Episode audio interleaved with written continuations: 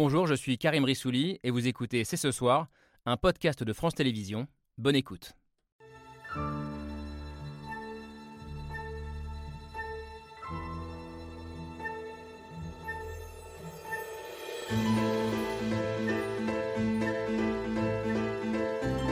Bonsoir à toutes et à tous, soyez les bienvenus sur le plateau de C'est ce soir. Un dalla Meloni. Che succederà? E che succederà? Che è finita la pacchia. Succederà che anche l'Italia si metterà a difendere i suoi interessi nazionali. Elle est à la fois le nouveau visage de l'Italie et l'incarnation d'une inexorable poussée des partis d'extrême droite un peu partout en Europe. L'arrivée au pouvoir de Giorgia Meloni pose de nombreuses questions auxquelles nous allons essayer de répondre ce soir. Faut-il croire la future chef du gouvernement italien quand elle dit vouloir réconcilier son pays ou s'alarmer de voir un État fondateur de l'Union européenne dirigé par une femme qui n'a jamais explicitement condamné l'héritage de Mussolini? D'ailleurs, Comment qualifier Giorgia Meloni et ses alliés? Extrême droite, fascisme, populisme, droite illibérale Enfin, après la Suède, après la France, législative de juin dernier, ce résultat sonne aussi comme un immense défi lancé à l'Europe. Saura-t-elle le relever? Nous sommes le lundi 26 septembre 2022. C'est ce soir, c'est parti.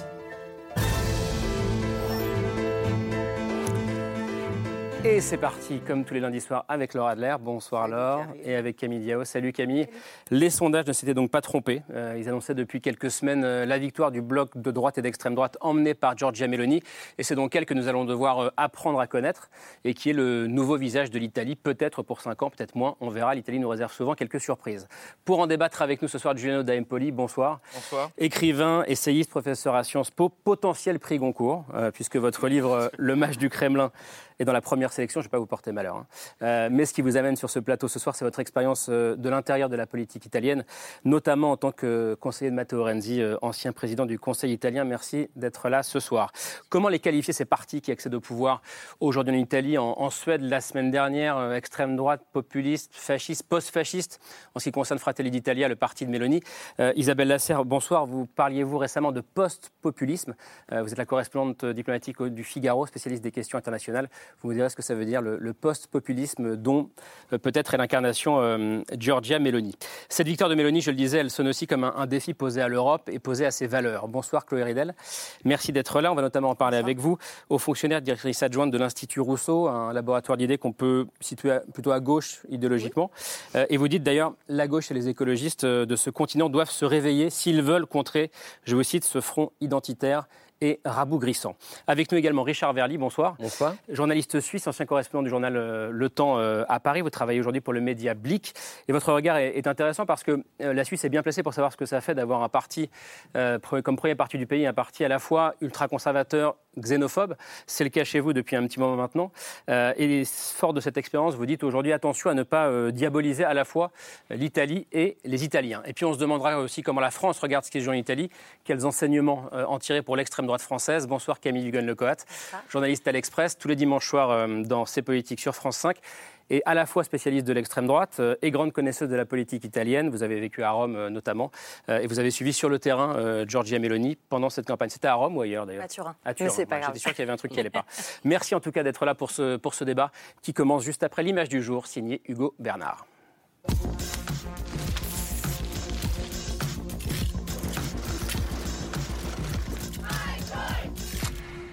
L'image du jour, c'est le sourire de Giorgia Meloni. C'était cette nuit à Rome, la patronne du parti d'extrême droite Fratelli d'Italia célèbre sa victoire aux élections législatives avec une poignée de militants. dagli italiani in queste elezioni politiche è arrivata una indicazione chiara. E l'indicazione chiara è per un governo di centrodestra a guida Fratelli d'Italia. Avec 26% des voix, le parti post-fasciste Fratelli d'Italia devient la première force politique du pays. Et Giorgia Meloni, qui ne représentait que 4% des intentions de vote il y a 4 ans, devrait prendre la tête d'un gouvernement de coalition dominé par l'extrême droite. Il grande obiettivo che ci siamo sempre dati nella vita di fare sì che gli italiani potessero essere nuovamente orgogliosi di essere italiani. La leader d'extrême droite qui depuis des années n'a jamais caché sa fascination pour Benito Mussolini. Moi, je crois que, que Mussolini, c'était un, bon politicien. C'est-à-dire que, que tout ce qu'il a fait, il a fait pour l'Italie. De meeting en meeting, elle exhibe un conservatisme sans limite. Si à la famille naturelle, non à los lobbies LGBT. Si a fronteras seguras, no a la inmigración masiva. Y sí a nuestra civilización. Y no a quienes quieren destruirlo. Fermement opposée à l'immigration, elle pourrait aussi s'attaquer à l'accès au droit à l'avortement des Italiennes. Giorgia Meloni veut mener sa politique comme elle l'entend et peu importe les réticences que peut avoir l'Europe. In Europa sono un po' preoccupati dalla Meloni. Che succederà? E che succederà? Che è finita la pacchia. Succederà che anche l'Italia si metterà a difendere i suoi interessi nazionali. Dans l'image du jour, un sourire victorieux et une nouvelle majorité qui plonge l'Italie dans l'incertitude.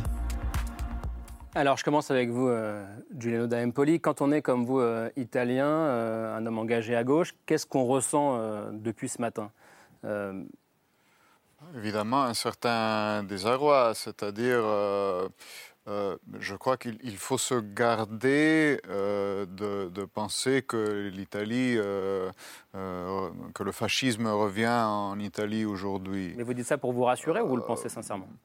Un peu des deux, hein, c'est-à-dire très honnêtement, euh, je pense que euh, il y a des éléments qui sont très inquiétants objectivement. Euh, à partir du fait qu'il y a un lien, une filiation directe euh, euh, entre, entre le parti Fratelli d'Italia qui gagne aujourd'hui et l'ancien mouvement fasciste et la formation même et la culture politique de Giorgia Meloni sont très profondément ancrées là-dedans. Euh, donc c'est quelque chose euh, d'inquiétant. Après, euh, j'ai la conviction, et là, du coup, c'est une conviction presque absolue, qu'il y aura dans 4 ans ou dans 5 ans en Italie à nouveau de libres élections exactement comme celles que nous avons eues hier. Donc, et donc, je crois que nous sommes face, en réalité, à, un mouvement qui n'est pas si différent de celui qu'on observe dans d'autres parties de l'Europe. Donc, ce n'est pas une droite normale, hein, ce n'est pas une droite, un conservatisme euh, gentil, euh, un peu comme Giorgia Meloni a essayé de le présenter au cours de cette euh, campagne électorale. C'est une extrême droite, c'est une droite euh, radicale, euh, très fortement illibérale, très fortement souverainiste et anti-européenne, euh, qui a un langage euh, et des arguments euh, très durs. Mais ça ne sert à rien de convoquer les fantômes du passé. Je, si pense, je pense que non. C'est vrai qu'on on est un peu perdu euh, collectivement depuis ce matin. On a regardé un peu ce qui se disait dans la presse dans les médias. Regardez, on a pris quatre exemples euh, pour montrer qu'à chaque fois, elle est qualifiée différemment. France 24 parlait d'un parti post-fasciste. L'Express, votre euh, journal Camille, d'un parti d'extrême droite. Sur RFI, c'était l'ultra-conservatrice Mélanie. Et puis BFM TV parlait de, de néo-fasciste. Vous dites quoi, vous, Chloridel, d'ailleurs? Moi, je pense que post-fasciste euh, marche assez bien. Euh, ça n'est pas effectivement en Italie le retour des chemises noires euh, et des embuscades pour aller tuer des communistes dans la banlieue de Milan. Euh, ce n'est pas non plus la, la volonté de créer un homme nouveau comme l'était le totalitarisme fasciste. Mais on peut dresser une continuité, notamment avec le mouvement social européen qui s'est créé juste dans l'après-guerre en Italie, qui était un mouvement néo-fasciste, post-fasciste, euh, et qui euh, avait inventé à l'époque un néo-racisme en rupture avec euh, l'ère l'ère mussolinienne, euh, qui euh, se voit et qui a inventé à l'époque une sorte de droit à l'identité, c'est-à-dire que une idéologie euh, qui est complètement contraire à l'universalisme et qui au contraire fait l'éloge de la différence entre les races, entre les cultures et postule un droit des peuples à rester eux-mêmes finalement, un droit à l'identité qu'on retrouve, je trouve, très fortement dans le discours de, de Giorgia Meloni. À rester eux-mêmes et donc à ne pas se mélanger À ne pas- le, le refus total du mélange des races, des cultures. C'est un, c'est un discours illibéral, identitaire qu'on retrouve dans plusieurs pays d'Europe aujourd'hui. Isabelle Lasserre, je le disais en vous présentant, euh, le post-populisme euh, dont vous parliez récemment, qu'est-ce que c'est Euh, alors, il y, a- un chercheur qui a beaucoup écrit là-dessus, qui s'appelle Thibaut Musergue, qui est directeur de la partie Europe d'un think tank américain à Rome. Et le, post-populisme, en fait, c'est en fait, ces mouvements populistes auxquels, qui, émergent aujourd'hui, que ce soit en Suède, en République tchèque ou en Italie aujourd'hui, sont très différents de ceux qu'on avait vus éclore dans les années 2010, dans le sens où, en fait, ils se sont, entre guillemets, normalisés. C'est-à-dire qu'ils jouent le jeu des institutions et de manière extrêmement intéressante, ils ont complètement rompu avec leurs idéaux d'avant, c'est-à-dire qu'ils ne veulent plus quitter l'Union européenne. Euh, en Italie, la Meloni réaffirme son, en fait, le, lien transatlantique et son attachement euh, à l'OTAN. Il n'est pas question de quitter les, organisations internationales. Et encore plus intéressant, je trouve, alors que ce soit de l'opportunisme politique ou une, euh, vraie conviction, ça je n'en sais rien, mais très très intéressant. et c'est en Suède et ici, on a on a deux, on a des partis politiques et, des leaders de ces courants, je euh, je sais pas, moi je les appellerais bien euh, euh, national conservateurs ou, quelque chose comme ça, ils sont, ils critiquent Vladimir Poutine. Ils sont pour la victoire ukrainienne et ils défendent les sanctions contre Vladimir Poutine. Alors, je, sais Même si au sein de la coalition Mélanie, en 2018, défendait Vladimir Poutine, comme elle défendait Bachar el-Assad, comme elle défendait l'Iran, et même d'ailleurs certaines, certaines milices du, du Hezbollah. Mais le fait est qu'aujourd'hui, ils ont, euh, ils ont changé et en fait pour prendre le pouvoir, enfin en tout cas ces changements et cette euh, normalisation entre guillemets, cette, euh, cette acceptation de jouer avec les institutions démocratiques et de ne plus renier l'Europe et les accords internationaux leur ont sans doute permis de gagner. Mais ça c'est la grande question de l'opportunisme ou non, Camille. Oui, il faut faire attention avec aussi cette, cette cette apparence de normalisation, de banalisation, ce visage de modération que Giorgia Meloni a présenté pendant sa campagne.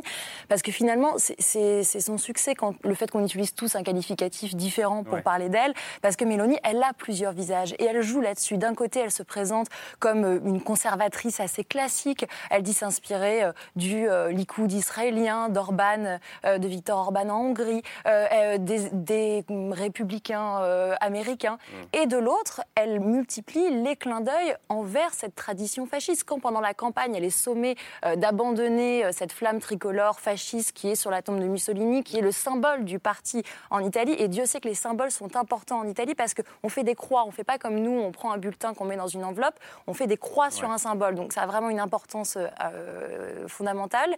elle décide de garder cette flamme en disant je ne renie rien de mon passé. Et par ailleurs, quand on regarde qui est investi aujourd'hui par Fratelli d'Italia dans les élections régionales, euh, dans les élections locales, il y a euh, un certain nombre, et ce n'est pas anecdotique, euh, de, comment, de, militants, de cadres du parti qui sont nostalgiques de la figure de Mussolini, des conseillers régionaux, locaux qui ont voté des subventions pour construire ici une stèle en hommage au Duce, etc. Donc on est vraiment, et même parmi ses très très proches, il y a beaucoup de gens qu'elle a rencontrés à l'époque du MSI, qui ont grandi comme elle dans une nostalgie du Duce et, qui, qui est très présent aujourd'hui. Le MSI, qui est le parti qui a été fondé sur les ruines du parti euh, fasciste. Tout à fait, qu'elle a intégré. À, et dont, elle est l'héritière Elle a intégré à 15 ans et ça a participé très profondément à sa culture politique.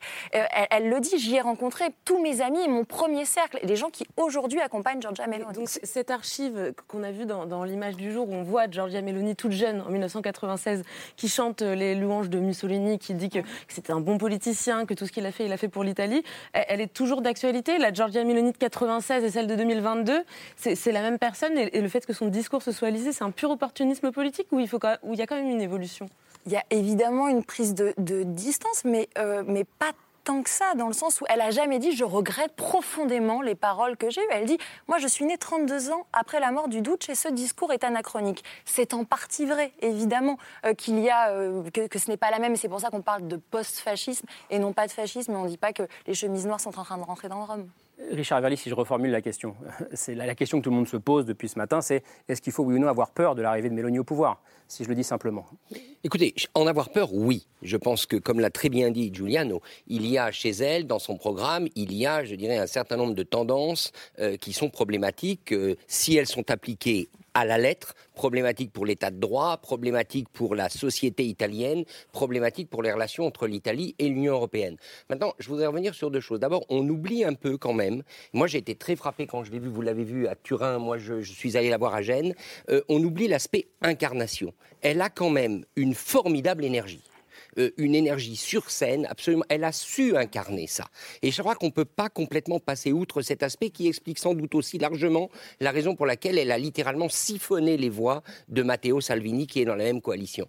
Et puis, une deuxième chose, vous savez, euh, elle a très bien compris euh, ce que malheureusement les nationaux populistes, on peut les appeler comme ça, ont compris, c'est que la diabolisation de l'Union européenne, ça marche. C'est devenu un créneau extrêmement porteur. Alors, vous citiez la Suisse tout à l'heure. En Suisse, nous, on a l'habitude. Alors, le pays n'est pas dans l'Union européenne. Vous avez l'UDC. Ça, hein. ça fait 30 ans que Christophe Blocher, le patriarche des populistes européens à la tête de l'UDC, il a compris que monter le peuple contre l'Union européenne, ça marche parce que c'est une superstructure, j'ai pas besoin de rajouter, on connaît tous les défauts attribués à l'Union européenne. Et elle, elle le fait, elle l'a fait très très bien, et elle l'a fait sans doute mieux que Matteo Salvini, parce que Matteo Salvini s'était engagé dans une lutte, on pourrait dire monothématique, sur l'immigration, alors qu'elle, elle a dénoncé d'autres aspects de l'Union européenne. Finalement, elle a, elle a bien pigé, je dirais, tous les ressorts qui pouvaient lui emmener des voix. Oui, Camille, vous dites, vous que ce sont des fans hein, qui viennent la voir. Euh, Oui, ce sont des fans, mais moi j'étais assez surprise. Je m'attendais en allant la voir à trouver un public euh, qui ressemble à l'électorat de Marine Le Pen, donc euh, plutôt monolithique socialement, etc. Et en fait, elle a un,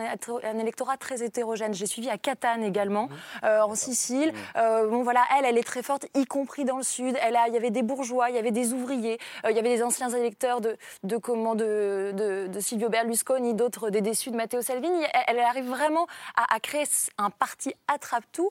En revanche, je voudrais juste rebondir sur la, la question, le débat du, du fascisme. Ce qu'il faut faire attention, c'est que ce débat, il a passionné évidemment l'Italie comme il nous passionne aujourd'hui, mais à trop se focaliser sur euh, quel degré de fascisme Sur la y sémantique. sur, euh, sur, euh, sur Giorgia Meloni. On lui fait un cadeau parce que finalement, on ne va pas regarder euh, à l'intérieur de son programme les dangers, les dangers d'une Italie libérale, les dangers sur les droits des femmes, les droits des minorités et les droits des étrangers.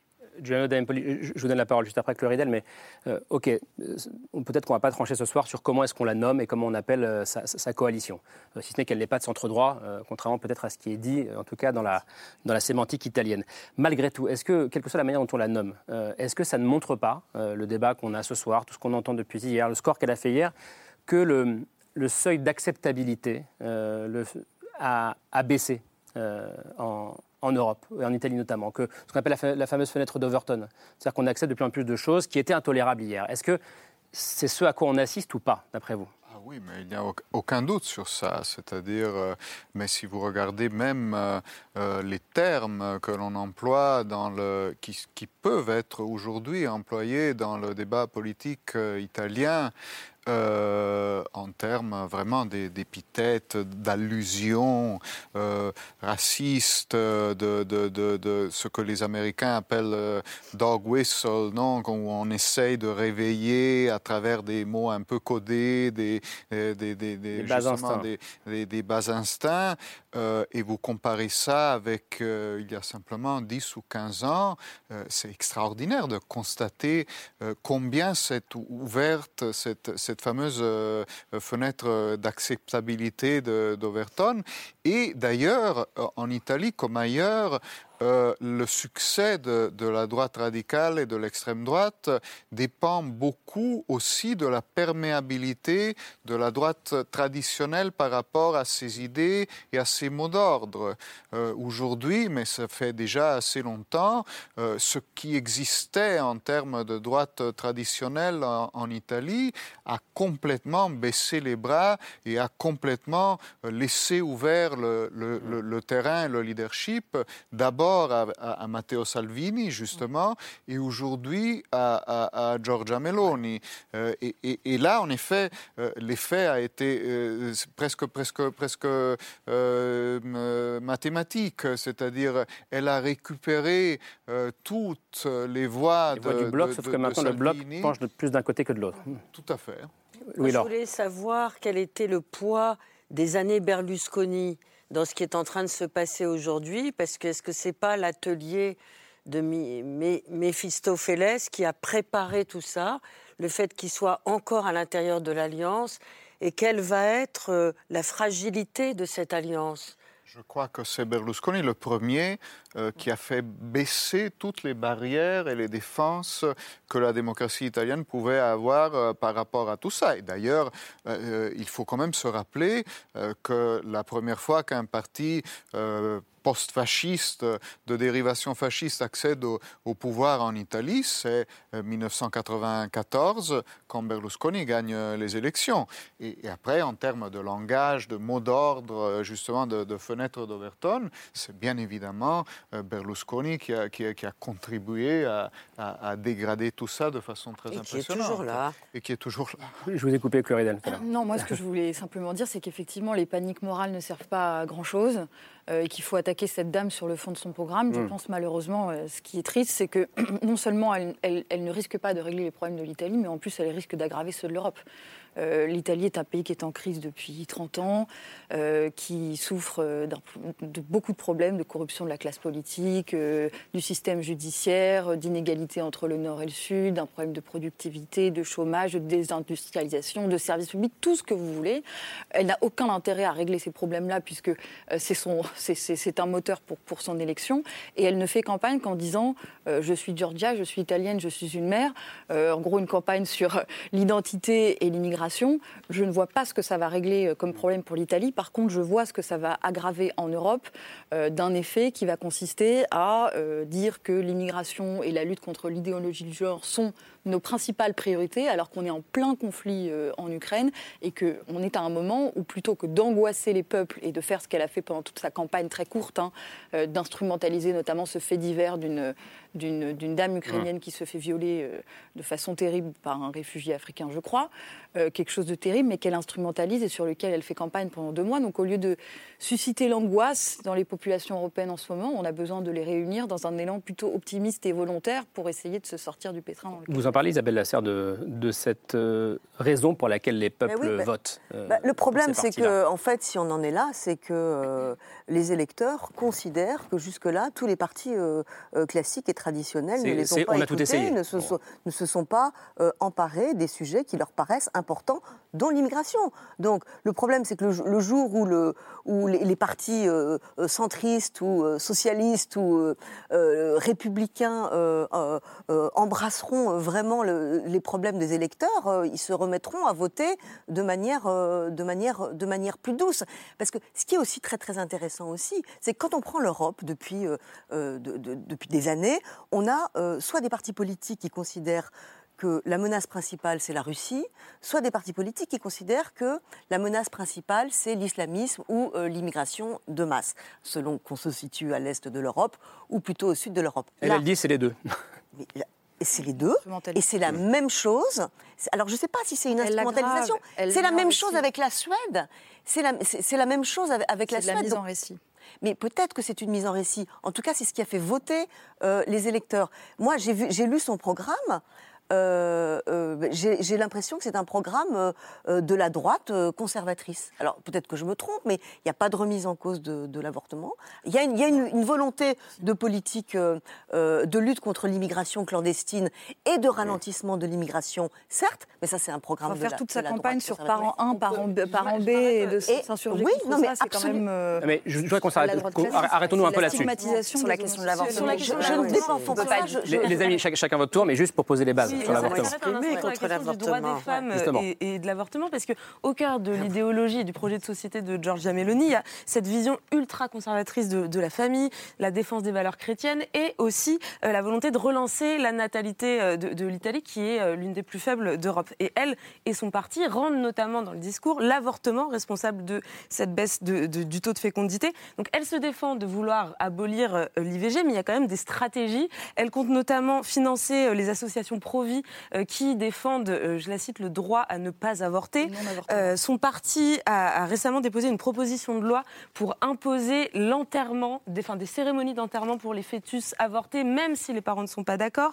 Dans les régions qui sont dirigées aujourd'hui par Fratelli d'Italia, il est presque impossible en pratique d'avorter. Le Piémont envisage même de, de, faire des chèques de 4000 euros pour inciter les femmes qui souhaiteraient avorter à, à garder leur enfant, et sans même parler du fait qu'en Italie, on a déjà 7 médecins sur 10 qui se posent en objecteur de, confiance et, euh, de conscience pardon, euh, et qui refusent déjà de pratiquer euh, des IVG. Donc tout ça, Camille Vigan-Lecoët, est-ce que c'est pas aussi le, signe que l'Italie est en train de faire une sorte de révolution conservatrice dont, dont, l'accession au pouvoir de Giorgia Meloni est... Alors l'Italie, elle a toujours été plus conservatrice que la France. On ne peut pas comparer. Il y a des crucifix dans les salles d'école publiques. Enfin, c'est des choses qui, nous, quand on arrive étudiant et qu'on arrive en Italie, on ne comprend pas. Notre cerveau n'est pas, est pas programmé. De, on est un pays beaucoup plus laïque que l'Italie dans tous les cas. Mais effectivement, moi, je, bondis un peu de ma chaise quand j'entends dire euh, elle n'est pas contre l'avortement, elle ne remet pas en cause le droit de l'avortement. Non, non, j'ai pas dit ça. J'ai dit que dans son programme, il n'y avait pas ce. Oui. en fait, dans son programme, il y a, il y a seulement le fait de vouloir. Elle dit euh, la loi, euh, la loi qui, qui, qui autorise l'avortement à deux jambes, la prévention et l'autorisation. Et moi, je vais développer le volet prévention. Sauf quand on regarde ce qui se passe dans les régions où Fratelli d'Italia est déjà au pouvoir, parce qu'en Italie, la santé est une compétence régionale, il se trouve qu'il y a des entraves qui, réelles à l'accès à l'avortement. Quand euh, on considère, et Giorgia Meloni l'a écrit noir sur blanc dans son livre, dans sa biographie, Io sono Giorgia, publié il y a deux ans, que la pilule abortive euh, rend les avortements trop faciles, trop dangereux, et que donc il faut, pour que les femmes réalisent en fait à quel point c'est compliqué, douloureux d'avorter, de passer par un avortement chirurgical. Dans les régions où Fratelli d'Italia est en place, on a limité sa durée mm. d'accès à la pilule abortive. On a rendu ça plus compliqué. Il faut y aller à l'hôpital, on peut plus l'avoir chez son médecin, etc on limite l'avortement de fait. Après, on peut cacher ça devant le, des caches sex sémantiques si on veut, mais, mais, mais on ne peut pas aller contre, pour le coup, des faits. Je rappelle juste que son allié Victor Orban, il y a deux semaines, a pris une loi pour forcer les femmes hongroises qui s'est avortées à écouter le cœur de leur fœtus. Donc c'est une humiliation. Et la Pologne, c'est exactement pareil. Et, ah. ce, sont, ce sont les modèles de Giorgia Meloni qui, en 2018, va voir Victor Orban, rentre et dit je veux je veux pas m'inspirer, elle dit je veux importer sa politique familiale. Richard Je, voudrais ajouter un, élément. Euh, vous citez tout à l'heure ce qui a constitué un peu le socle de sa campagne. Il y a quand même un autre élément, et elle l'a dit tout à l'heure, c'est la fierté d'être italien. Et je crois qu'il faut quand même insister là-dessus. Moi, ça m'a frappé. C'est la fierté italienne. Et là, il faut bien dire qu'il y a dans sa victoire un échec. Et l'échec, c'est celui de Mario Draghi. Je crois qu'on ne peut pas euh, passer ça sous silence. À qui, à qui va donc succéder L'Italie a été gouvernée par Mario Draghi depuis maintenant presque deux ans. Tout le monde se félicitait. Et tout le monde disait que c'était extraordinaire ce qui était en train de se passer. Et, Mario Draghi, en, décidant de ne pas se salir les mains dans la politique, de rester au fond au-dessus des partis. Et en quittant le pouvoir. Il a beaucoup désabusé la population. Moi, j'ai rencontré des Italiens qui m'ont dit Mais nous, on veut pouvoir choisir notre président du Conseil. On ne veut pas qu'il soit nommé. L'impression, quand même, c'était que Mario Draghi été nommé par Mais c'est passionnant parce que ça rejoint ce que vous disiez. Alors, je ne sais, plus, je sais plus, je crois que c'était il y a deux ou trois ans. Euh, Giovanni D'Ampel, vous parliez d'une spirale technopopuliste. Euh, où les deux se nourrissent en permanence Les deux se nourrissent en, permanence. Il y a à chaque fois ce qui est bizarre et, et qui les unit un peu, une sorte d'attente providentiel, par rapport messianique, par rapport à quelqu'un euh, qui va être, euh, euh, par rapport à tous les maux dont souffre de l'Italie et, que, que, Chloé Ridel rappelait, c'est un peu comme si c'était un malade qui se, qui se retourne dans, le lit en cherchant une position différente dans laquelle il, aura, il aura moins mal. Juste, il faut préciser pour ceux qui nous regardent que depuis une trentaine d'années, hein, maintenant, les gouvernements technocratiques et populistes, entre guillemets, se succèdent.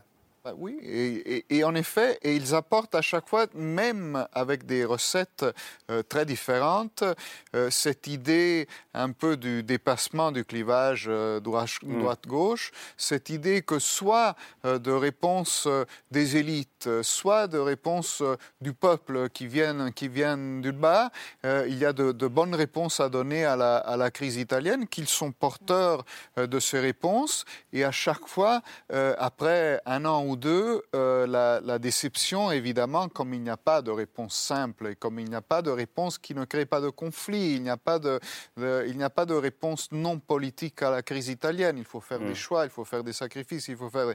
Et, là, donc, à chaque fois, la déception est, est très forte. Et au cours des dernières dix années, vous en avez eu euh, au moins cinq ou six de ces personnages. Hein. Il y a eu Mario Monti, il y a eu Berlusconi d'abord, il y a eu après Mario Monti, il y a eu Renzi a incarné à un moment quelque chose de, de cet Renzi avec qui vous travaillez. Il y a eu après, euh, il y a eu après Salvini, il y a eu Draghi, il y a aujourd'hui Meloni, euh, des personnages très hmm. différents entre eux, mais qui ont concentré à chaque fois cette attente. Et c'est pour ça aussi que je ne serais quand même pas trop pessimiste, disons, ou optimiste sur la durée de. Parce que derrière, il y aura un technocrate. De Mélanie, vous voyez. Parce si je suis. On, a, on, a, du mal à comprendre vraiment ce qui se passe entre tous ces petits partis, ces agrégats, ce système d'alliance. Euh, Salvini a été siphonné. Est-ce que c'est une bonne nouvelle? Bah, malheureusement, c'est Meloni qui l'a siphonné. Donc, bah oui, mais alors, extrême droite, extrême droite, qu'est-ce qui les différencie Et en réalité, le bassin de la droite italienne reste constant sur les dernières, euh, sur les dernières 15 euh, années. Euh, ce qui change, c'est les rapports de force à l'intérieur.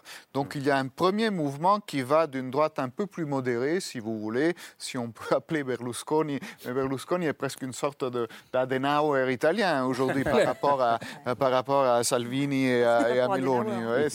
et, donc, voilà, il y a un premier mouvement qui va effectivement vers l'extrême droite, d'une droite euh, un, peu, un peu plus modéré.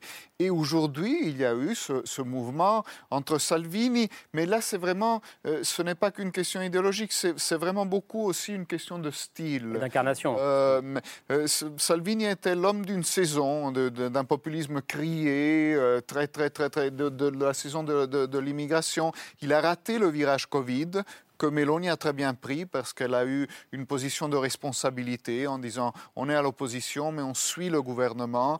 Euh, et il a raté le virage russe, évidemment. Mais je, voudrais revenir à ce que disait Isabelle Lasserre tout à l'heure, parce que ça pose aussi la question de la responsabilité des, partis de gauche, notamment, euh, de votre famille politique. Est-ce que, est que quand elle dit ben, il faut que ces partis-là se remettent en question. De gauche et de droite, hein Ou en tout cas, parlent différemment euh, ou parlent d'immigration, est-ce qu'elle a raison? Ou est-ce qu'il ne faut pas que la gauche commence à parler comme la droite? C'est une, vraie question du moment partout en Europe. Hein. C'est à chaque fois exactement, c'est un dilemme qui, se pose parce que après il y a toujours le risque et on a vu des, gauches euh, d'autres pays se transformer pratiquement dans des droites. Euh, non? On, a, on a vu des, mots d'ordre sur l'immigration, par exemple au Danemark ou, même, ou, même en Suède, Suède qui, qui, se sont beaucoup rapprochés de, de ceux de la droite et, et de l'extrême droite. mais en même temps, il est clair qu'en Italie,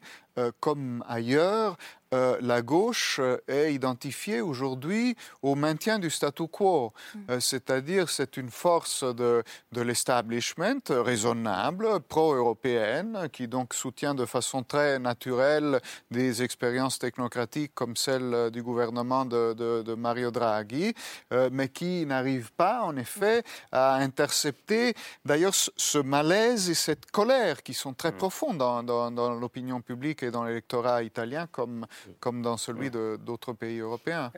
Je voulais juste dire que depuis ce matin, on entend beaucoup de gens qui disent euh, oui, mais si euh, Giorgia Meloni remporte en Italie, c'est parce qu'il y a trop d'immigration en Italie. Notamment M. Larcher qui nous dit euh, mais ça va nous arriver en France, Gérard Larcher, président du Sénat, donc il faut faire une loi sur l'immigration. Je tiens quand même à, vous pointer le regard vers la Hongrie et à me dire combien est-ce qu'il y a de pourcentage d'immigrés en Hongrie. C'est-à-dire proche de zéro.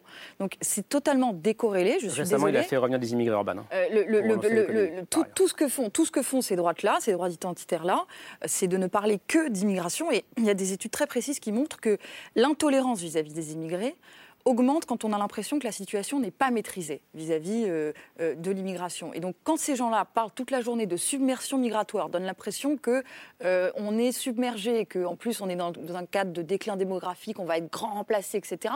C'est là que, que la tension monte, mais ça n'a pas forcément à voir avec ce qui est la réalité euh, de migratoire d'un pays. Je pense, pas automatique. C'est en partie un discours qui a exaspéré, là je vais vous rejoindre, une partie des Italiens, euh, qui se sont sentis très euh, abandonnés par l'Europe méprisés par la France sur cette question d'immigration. Mm. Euh, ils ont pendant des années, les Italiens, euh, nombreux, de droite comme de gauche par ailleurs, euh, tout en étant avec une vraie tradition, un pays avec une vraie tradition d'accueil, etc., le sentiment d'être abandonnés par leurs voisins européens sur la question de la répartition d'immigrants, sur la question de l'accueil et de devoir garder à eux seuls les portes d'entrée de l'Union européenne.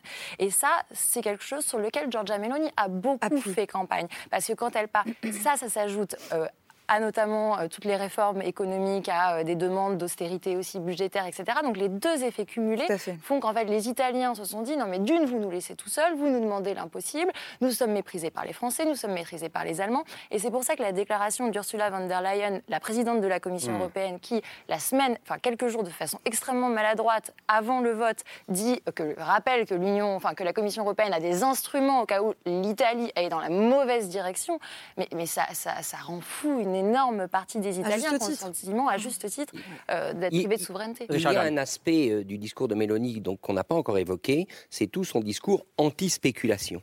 Et ça, elle, elle a aussi eu toute une partie de son discours sur la question du pouvoir d'achat. Et là, on a pu la comparer avec Marine Le Pen. Protection des revenus des Italiens et anti-spéculation. Anti-spéculation, ça veut dire quoi chez Mélanie? Ça veut dire anti-élite. Les élites disent qu'elles vous protègent, mais en réalité, elles spéculent sur votre dos. Or, qui était Mario Draghi, l'ancien président du de la Banque Centrale Européenne? Un financier, un ex-banquier de Goldman Sachs. Et je crois qu'il ne faut pas lésiner sur cet aspect. Il y a aujourd'hui une détestation des élites présumées spéculatives, celles qui profitent au fond de la misère du peuple. Isabelle Lasserre, ça rejoint ce que vous écrivez. hein. Euh, je vous cite euh, La frustration vis-à-vis des systèmes politiques et de leurs dirigeants dont les promesses ne sont pas tenues et dont les réformes produisent peu de résultats. Oui, mais alors moi, ce que, je trouve particulièrement euh, intéressant et, et- et frappant, c'est que euh, au- aujourd'hui, on a une espèce de, de caisse de résonance euh, en Italie.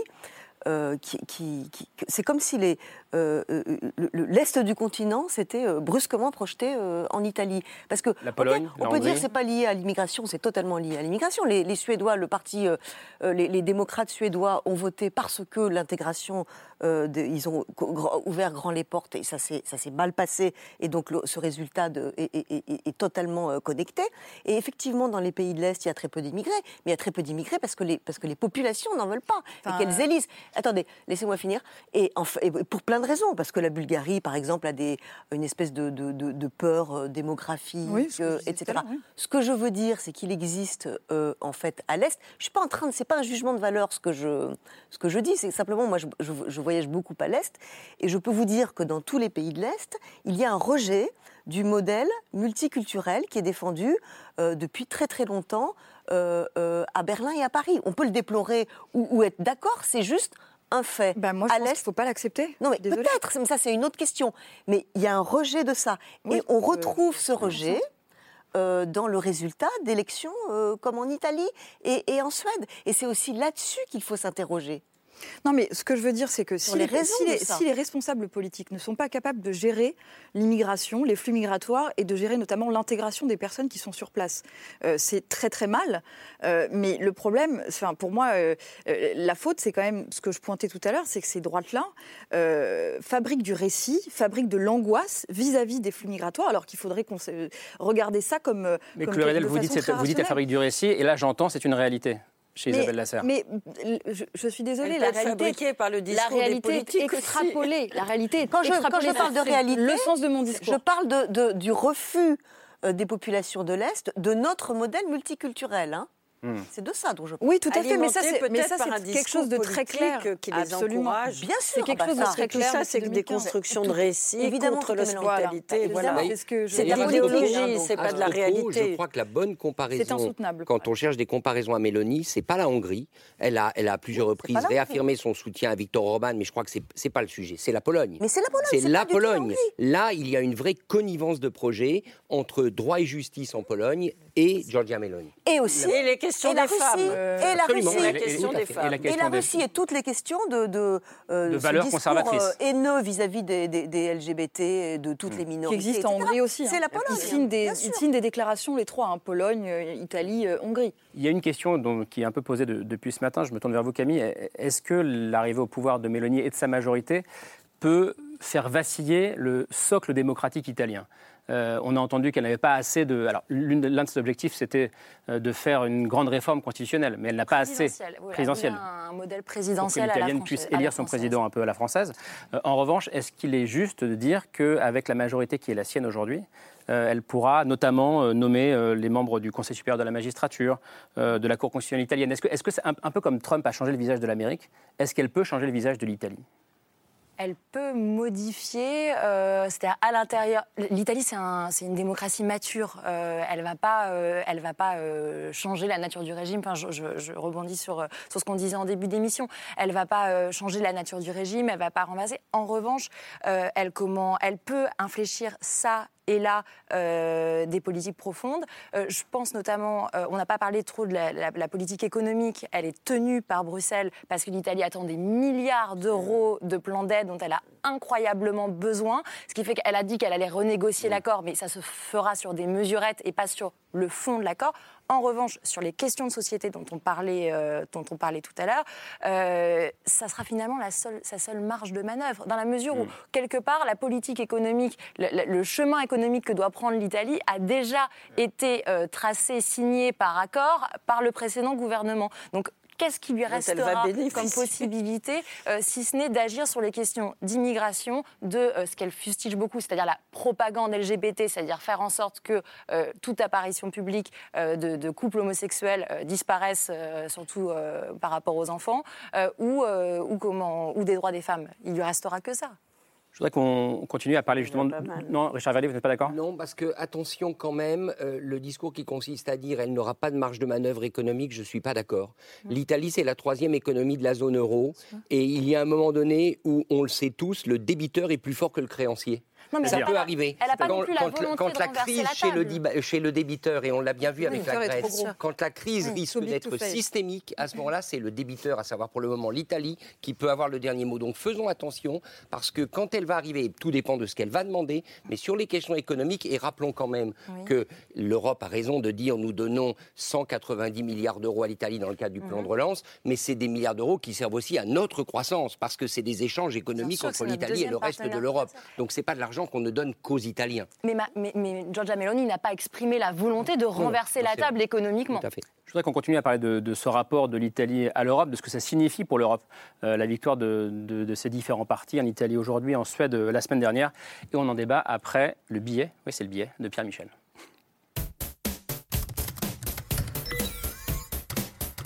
Elle s'allie avec la droite au niveau national, entre elles à l'échelle européenne, nationaliste mais sans frontières, l'extrême droite ou la conquête européenne. Un'Europa a pieno titolo e a testa alta nell'Europa e nell'Occidente. C'est l'arbre qui cache la forêt. Giorgia Meloni è una leader italiana ma è anche una leader europea, è capo dei conservatori europei. Et ça commence à faire du monde. Elle perce en Espagne, elle est au pouvoir en Pologne, en Hongrie avec Orban, elle est plus que jamais là. We must find friends and allies in one another. We must coordinate the movement of our troops. Jeu d'alliance, guerre de mouvement, les troupes avancent. Aujourd'hui l'Italie, hier la Suède. Så fantastiskt mycket. Vi är på riktigt ett stort parti idag. Och jag är så stolt. Ça pousse partout, ça commence à faire beaucoup d'arbres puisqu'on n'oublie pas le Rassemblement national.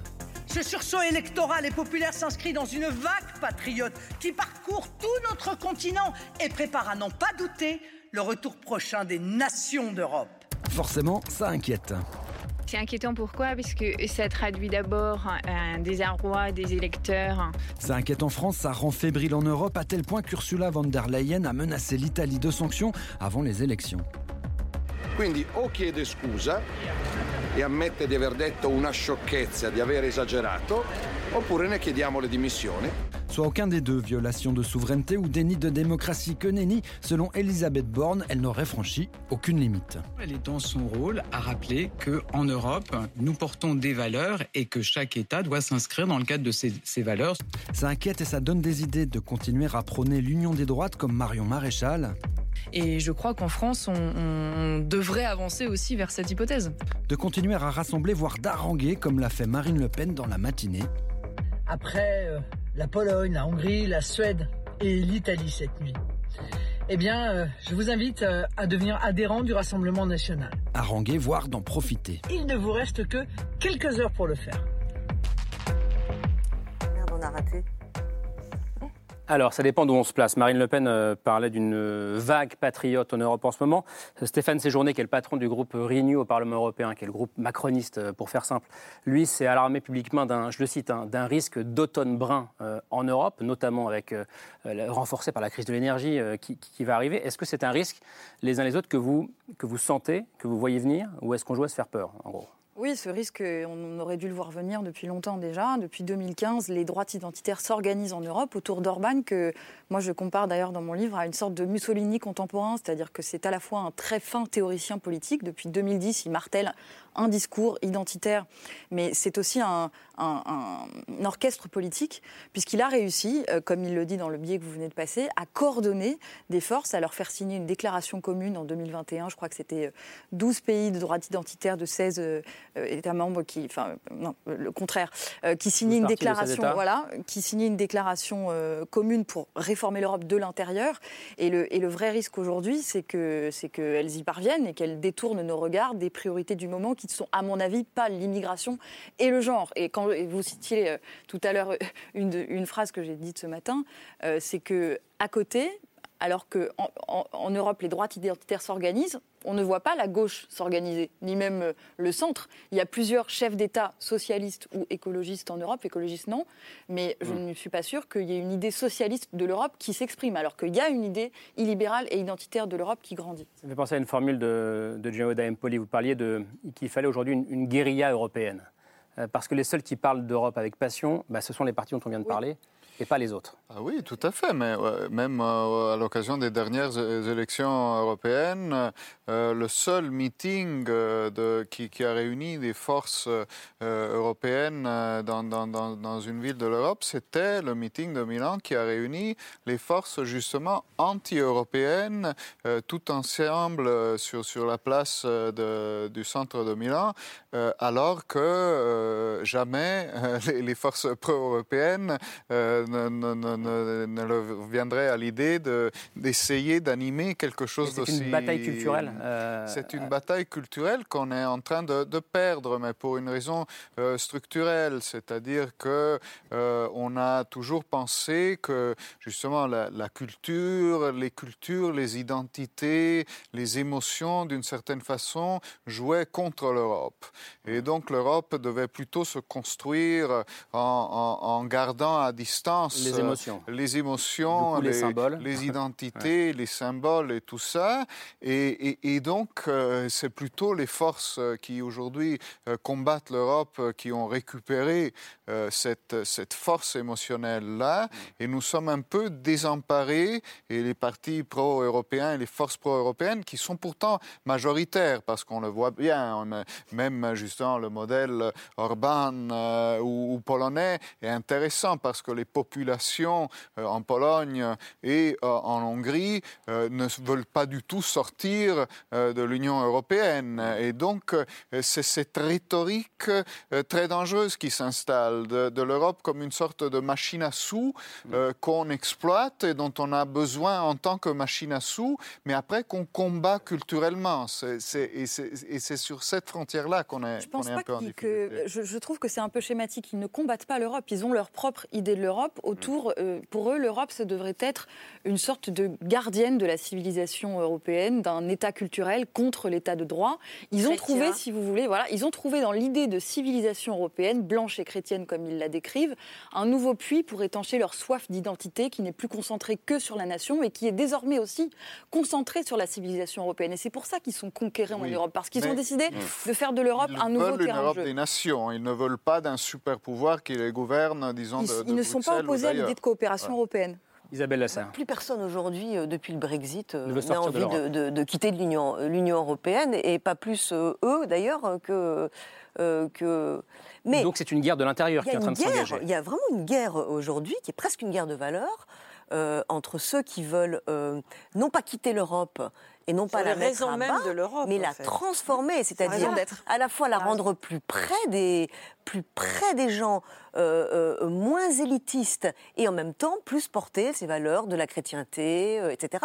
Et, et l'autre Europe, qui est l'Europe, la vieille Europe, celle des pays fondateurs, à, la- à laquelle l'Italie faisait partie, mais qui est aujourd'hui représentée par, un peu par le couple franco-allemand, qui est une qui est une, une Europe beaucoup plus traditionnelle, beaucoup plus ouverte. Il y a, un- il y a vraiment une, il y a, il y a un il y a une espèce de, de- critique euh, extrêmement euh, violente, euh, notamment quand, on est à l'Est, de ce couple franco-allemand qui continue, pense-t-on, à décider euh, à la place de ces pays qui veulent une autre Europe. Mais là, on n'est où plus à l'Est. Si ça- si gagne l'Ouest et le nord de l'Europe, mais c'est là autre où chose. c'est- Là où c'est très compliqué, c'est que euh, ben, en France, il y a aussi euh, des peuples, et on, l'a vu quand, quand euh, les, les- les Français votent pour Marine Le Pen et votent pour Éric Zemmour, ils votent exactement pour la même chose que ce qui a porté euh, Mélanie au pouvoir donné- Mélanie au pouvoir en Italie ou, ou Orban ou la Pologne. Et à l'inverse, en Pologne Et, dans, et, et- et en Hongrie, il y a aussi une grande partie de la population euh, qui n'est absolument pas euh, pour ces mesures qui limitent le droit à l'avortement, euh, euh, qui poussent la chrétien- le- le- le- l'identité euh, jusqu'à ce point. Donc c'est c'est très compliqué. Il y a, il y a vraiment l'Europe est, est- est- est travaillée par des forces. Euh, il faudrait que quelqu'un arrive à, en f- à faire la jonction et, et à en faire un espèce de consensus. Sinon, euh, euh, Une jonction, ou alors, va ou être alors, ou alors il faut un vrai combat, politique. Oui, il y a deux autres éléments, je crois, qui s'ajoutent. Euh, le premier élément, c'est que l'Europe a beaucoup, l'Europe au sens l'Union européenne, Ouais, avait comme argument majeur la paix. Or, Vladimir Poutine a fait voler ça en éclats. Vladimir Hmm. Poutine a ramené la guerre et on voit que pour faire face à cette guerre, à qui l'Europe délègue son pouvoir Aux États-Unis. Euh, clairement, aujourd'hui, les Européens qui croient en l'Europe comme facteur de paix doivent bien reconnaître que c'est les États-Unis qui mènent les opérations et que l'Europe est prise en otage quand même dans ce conflit ukrainien assez largement. Deuxième élément, moi, ce qui m'inquiète beaucoup, c'est que plus ça va, plus la Commission européenne, qui est quand même supposée incarner l'intérêt général des Européens, devient un gendarme. Elle, Et la déclaration d'Ursula von der Leyen, de ce point de vue, était très emblématique. Je ne suis pas tout à fait sûr que c'était une erreur, mais c'était la position d'un gendarme qui dit attention, j'ai le bâton dans la main. Et ça, c'est terrible. On rappelle, hein, quand si vous les- devenez- on quand rappelle, vous- voilà, quand si vous les devenez choses- un carnet de chèques avec un Ouais, bâton, eh bien, vous n'avez plus de projet européen. Si les choses vont dans la mauvaise direction, nous avons des outils comme dans le cas de la Pologne et de la Hongrie. C'est un discours de gendarme. Est-ce que c'est une faute, pour le coup Je pense que c'est une faute, oui. Bah, Ça a D'ailleurs, offensé et humilié le peuple italien. À la veille du, à l'avant-veille du scrutin. hein. Euh, oui, mais justement, en plus, il faut, il faut évaluer les, les fautes politiques du point de vue du, du résultat politique. Et, et je pense, euh, ben, évidemment, le résultat italien n'a pas été causé par, euh, par, par ces déclarations. Mais ce type de déclaration, dans toutes les élections nationales, a toujours eu un très mauvais impact. Elle n'est pas à sa place quand elle, quand elle dit ça. Oui, mais en même pas temps, son il faut rôle. que l'Europe existe quand même, Giuliano. Non, mais l'Europe, c'est la la. C'est pas Mais- oui, mais c'est intéressant parce que la, semaine précédente, euh, vous étiez dans ces politiques d'ailleurs, Chloé Ridel, euh, je crois que beaucoup de gens se félicitaient que l'Europe ait enfin une incarnation. Elle était à Kiev, elle avait fait son grand discours sur l'état de l'Union européenne. Et cette semaine, on dit euh, elle fait trop de politique. Euh, quelque part, elle est le gendarme des, des Européens. Non, mais là, elle incarne tout ce qui est plus détestable, je pense, en Europe, c'est-à-dire une autorité technocratique non élue qui va donner des leçons à des peuples juste avant un vote. C'est pas... Je pense que le problème en Europe, c'est qu'on a laissé les droites identitaires incarner seuls la subversion et la contestation à l'ordre européen. Pour parler Hmm. des gauches, euh, on n'a pas du tout, euh, ça, euh, les 30 dernières années, et le PD euh, et, de, et de Parti ces démocrate italien. on n'a pas du tout contesté un ordre de paix européen autour de Maastricht qui méritait de l'être. Alors là, il se, depuis euh, la pandémie, euh, mais c'est maintenant euh, qu'il faut nous euh, proposer une nouvelle idée de l'Europe, réformer ce marché radicalement, et puis ne pas laisser aussi aux droites identitaires, je crois, le monopole de l'identité. Georgia, elle dit je suis italienne, je suis chrétienne. Nous, on peut répondre voilà, je suis française, je suis européenne, je suis fière, je, je suis homosexuelle, j'en sais rien. Mais inventer ce qui est donner une, une autre idée de ce qu'est l'identité européenne, qui n'est pas ce qui ne se définit Donc- pas donc- par la race ou par la Donc religion. quoi, il y a- une guerre de valeurs à mener, selon vous Absolument. Il y a une guerre de valeurs et puis il y a une guerre matérielle Au sur sein des même de l'Union européenne. de réforme du marché dans un sens euh, évidemment beaucoup plus juste et compatible avec euh, la bifurcation écologique. Isabelle Bah, moi, je, moi, je, moi, je crois que euh, on a différentes euh, manières de vivre euh, en Europe et qu'il faut absolument euh, écouter tout le monde. Sinon, on va aller nulle part. Et euh, je sais pas. Je, je- ça, veut dire quoi Écoutez tout le monde? Ça Bah, veut- ça veut dire qu'il n'y a pas une seule manière euh, d'être européen. C'est pas forcément la manière française ou forcément la manière polonaise. C'est pas forcément la manière hongroise ou la manière euh, ou la manière italienne. Et je crois que quand- tant qu'on on- on- on n'arrivera pas à, à- à ce que les, les- les- les peuples pensent euh, qu'ils sont écoutés et qu'ils peuvent être eux-mêmes et qu'on ne leur, on ne leur impose pas une, une manière de vivre, euh, il se passe, on, on aura des courants extrêmes qui, euh, qui prendront les, les- les- les- qui, qui gagneront le pouvoir absolument partout. L'Union européenne n'impose Eh oui, une manière ça. de vivre Vous à personne dans aucun pays de l'Union. Je ne parle pas de l'Union européenne, j'ai pas dit que l'Union européenne imposait. Je veux dire, on n'est pas forcément tous obligés euh, de défendre euh, la- les, valeurs euh, polonaises d'un point de vue euh, C'est quoi polonais. les valeurs polonaises? Les valeurs qui sont, partées- qui sont portées par le PiS, ok? Donc, Oui, le, parti conservateur Ok. polonais. Et on n'est Contre pas non plus tous obligés euh, de dire euh, je sais pas moi, euh, de, de- de défendre que l'homosexualité. C'est ça que je veux Il y a dire. quand même un certain nombre de valeurs qui ont présidé Oui, à la bah, c'est les valeurs européennes, quand Il y a même. le Absolument. droit des des individus. Il le, Mais il droit leur de orientation l'homme. sexuelle. C'est exactement ce que je suis en train Non, de mais dire. vous dites qu'il faut tolérer l'anti-homosexualité. Dire- est-ce que Non, ça veut non, dire- non, non, non, pardon, vous- tordez mes propos. Ça veut dire que les deux sont à mettre sur le même plan? Parce que je, dis qu'on peut pas. Je veux dire, les, les- les gens ont besoin de se sentir un petit peu libres et de, et de, de, de, de- de choisir la manière dont ils vivent. Et ça, il faut l'entendre aussi. Y compris en les laissant piétiner l'état de droit, du coup. Non, surtout pas, non. Là, on parle pas, de, bah, du ne coup, parle j'ai pas pas du tout de compris l'état de droit. Bien, bien entendu, il faut lutter contre l'état de droit. C'est même Pour la l'état de droit. première chose. Bah, évidemment. Et ça, c'est à l'Europe de le faire. ce ressort, ce fait. Et bien évidemment, il faut lutter contre l'état de droit. Mais ce qui, ce Pour qui est l'état de droit, intéressant, c'est que l'ar- l'argument que, vous développez, euh, c'est- euh, c'est quelque chose qu'on entend énormément dans la bouche de Giorgia Meloni. Elle a vraiment défendu ça, euh, c'est-à-dire ce retour de la liberté de dire on va, on va. Alors, on, on en pense. euh, Non, mais les gens évidemment, mais de dire, juste de ça, dire je suis en train avec de dire. moi, avec Ouais. moi, les gens pourront, vous pourrez à nouveau lever la tête au travail, être euh, comment, être fier euh, de vos convictions, ne plus vous cacher, que vous soyez magistrat, enseignant, fonctionnaire, etc. Et Bon, je trouve que c'est ce qu'il y a Ça, aussi de populisme de base. dans son, dans son, dans son discours. C'est qu'elle elle promet euh, de quelque part rendre acceptables les opinions qui ne l'étaient pas. Mais si elles n'étaient pas acceptées dans la société, c'est pour une certaine une certaine raison, Euh, c'est qu'elles allaient contre des droits fondamentaux, contre des valeurs qui sont C'est pas pareil, les universelles. droits Attention, fondamentaux et le droit de, et le droit de, le droit, l'état de droit, c'est complètement différent. Hein. Attention à ne pas dire les gens ont voté Mélanie. Parce que euh, elle- elle- la coalition, le bloc de droite, est à 40 et quelques pourcents, 44 Absolument. si je ne me trompe pas. Non, non, Or, la absolument, grande absolument. préoccupation, et ce qui est vraiment très inquiétant, et ce qui est très difficile à gérer du point de vue de la Commission européenne, c'est qu'on a affaire maintenant à des pays fracturés en deux. Ouais. Vous avez la Pologne En qui est coupée en deux. Vous avez l'Italie qui est grosso modo coupée en deux. Peut-être que demain, vous aurez la France coupée en deux. la France était coupée en trois la dernière Voilà. Comment vous faites pour gérer cette situation où, au fond, vous, n'avez, vous, vous avez des, non seulement des partis politiques qui s'affrontent, mais des partis de la population qui s'affrontent et qui ne veulent plus s'écouter les uns les autres. Or, l'Union européenne et le projet européen, c'est d'abord s'écouter les uns les autres et travailler ensemble. Là, il y a quand même une vraie interrogation politique.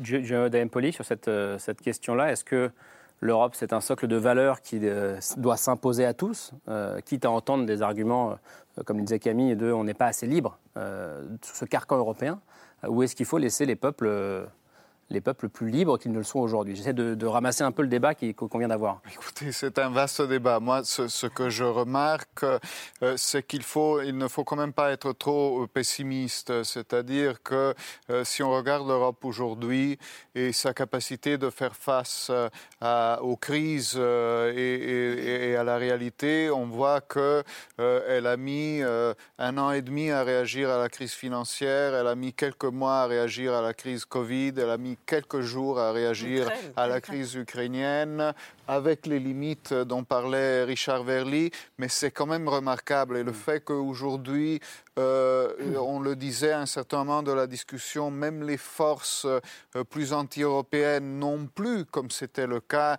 il y a quatre ou cinq ans, le courage de remettre euh, en question l'adhésion même à L'existence même de européenne l'Union et son existence même, ça nous donne quand même une base sur laquelle travailler. Après, ça ne veut pas dire que tout se Mm. passera de la meilleure façon possible, mais on n'est pas encore, je pense, dans une situation désespérée. Juste un mot de la comparaison entre Mélanie et Marine Le Pen, euh, Camille Vigogne, euh, le Coat.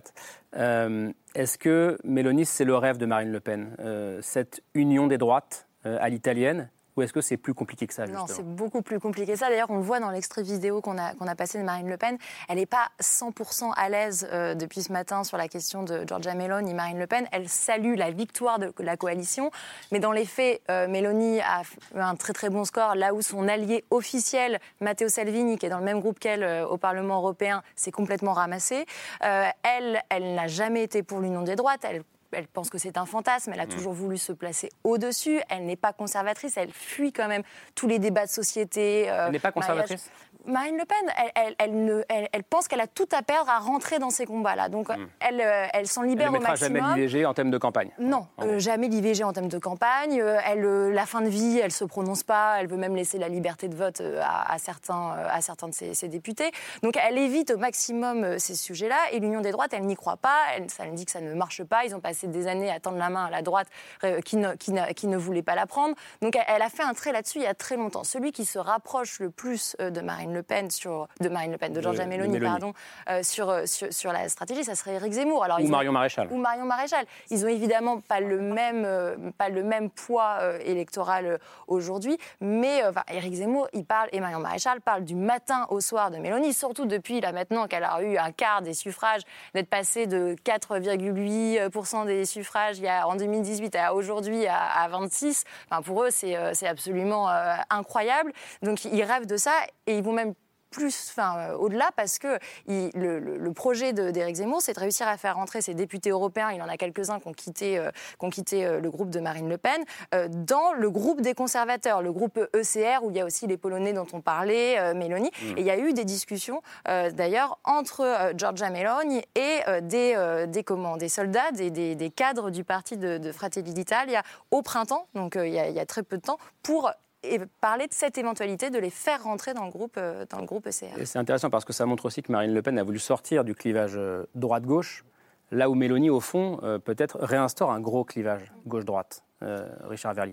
Oui, alors la, la grande difficulté, c'est que en Fran- le système français étant un système profondément présidentiel, Marine Le Pen, elle est dans cette logique présidentielle. Et pour avoir une chance présidentielle, elle doit absolument gommer le maximum d'aspérité. Or, l'Italie, c'est un système parlementaire pour l'instant, si Madame Meloni ne le transforme pas comme elle le voulait. Et donc, elle, elle peut encore jouer davantage sur son identité de droite Ouais. ultra-conservatrice. Donc, je crois qu'en réalité, il y a une adaptation au système.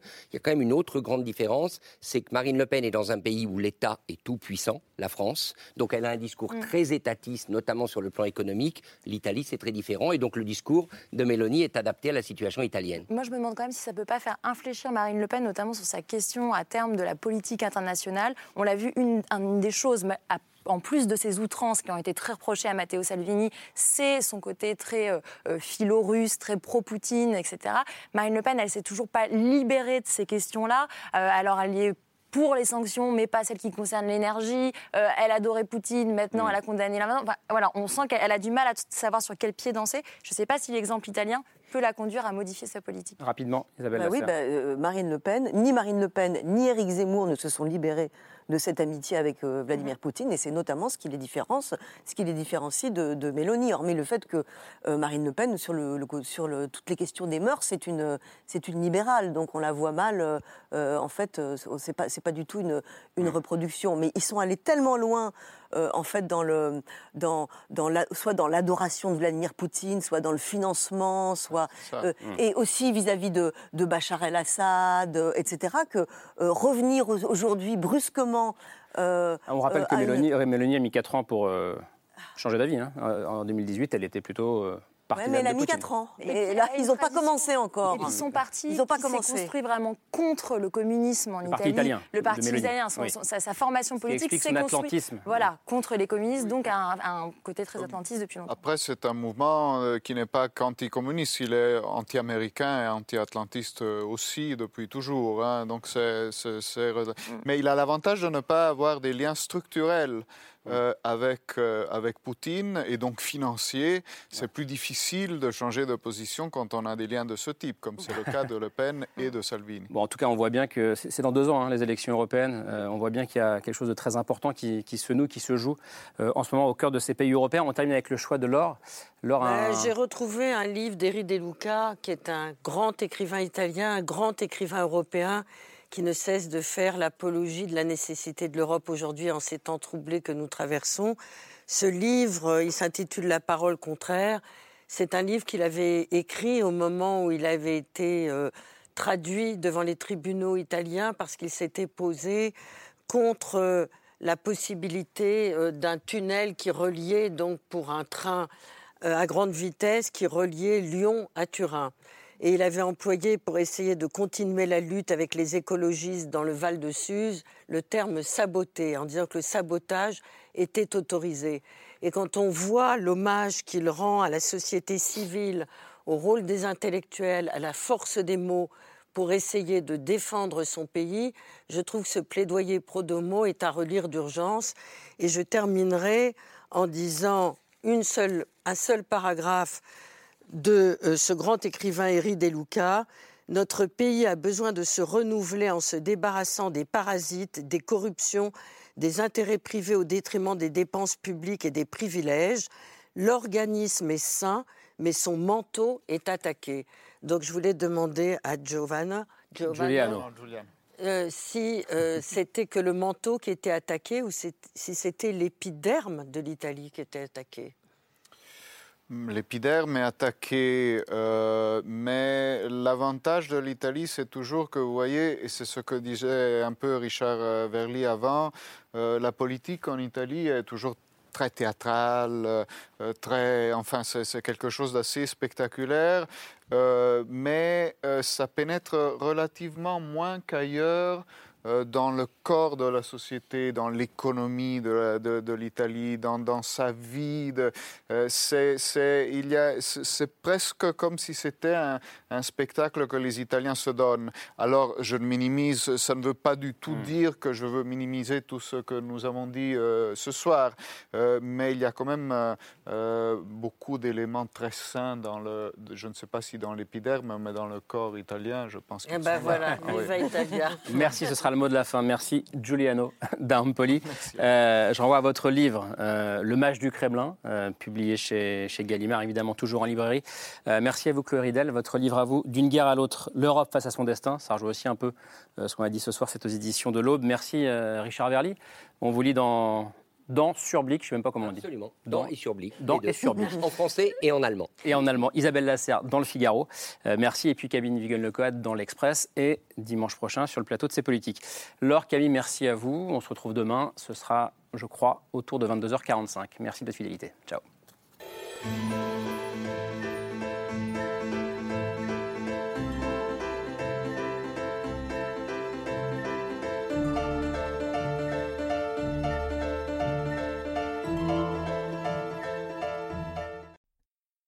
C'était C'est ce soir, un podcast de France Télévisions. S'il vous a plu, n'hésitez pas à vous abonner. Vous pouvez également retrouver les replays de l'émission en vidéo sur France.tv.